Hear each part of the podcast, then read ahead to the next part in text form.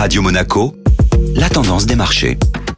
Radio Monaco, la tendance des marchés avec Société Générale Private Banking. Bonjour Clémentine Rousseau. Bonjour Benjamin. La reprise outre-Atlantique est enclenchée malgré une situation sanitaire toujours préoccupante. Une fois de plus, les rendements obligataires ont bondi hier pour atteindre les 1,77% au plus haut de la séance, un sommet plus vu depuis janvier 2020. Dans la foulée, le dollar s'est envolé et en conséquence, le prix de l'or a chuté, passant en dessous de son seuil de 1700 dollars l'once. La combinaison d'un programme de vaccination accéléré et la perspective de dépenses d'infrastructures de 3 000 milliards de dollars aux États-Unis ont suffi pour alimenter l'optimisme des investisseurs. Joe Biden sera d'ailleurs attendu aujourd'hui à Pittsburgh pour se prononcer plus en détail sur les grands axes de ce plan faramineux. Et comment cela se traduit du côté de l'Europe? Les valeurs bancaires sont sorties du lot avec de belles progressions pour Crédit Agricole, BNP Paribas et Société Générale qui enregistrent entre 2,7 et 4% de performance sur la séance d'hier. Le secteur du luxe sur le devant de la scène également avec une hausse de 3,3% pour LVMH et 2,8% pour Kering. Clémentine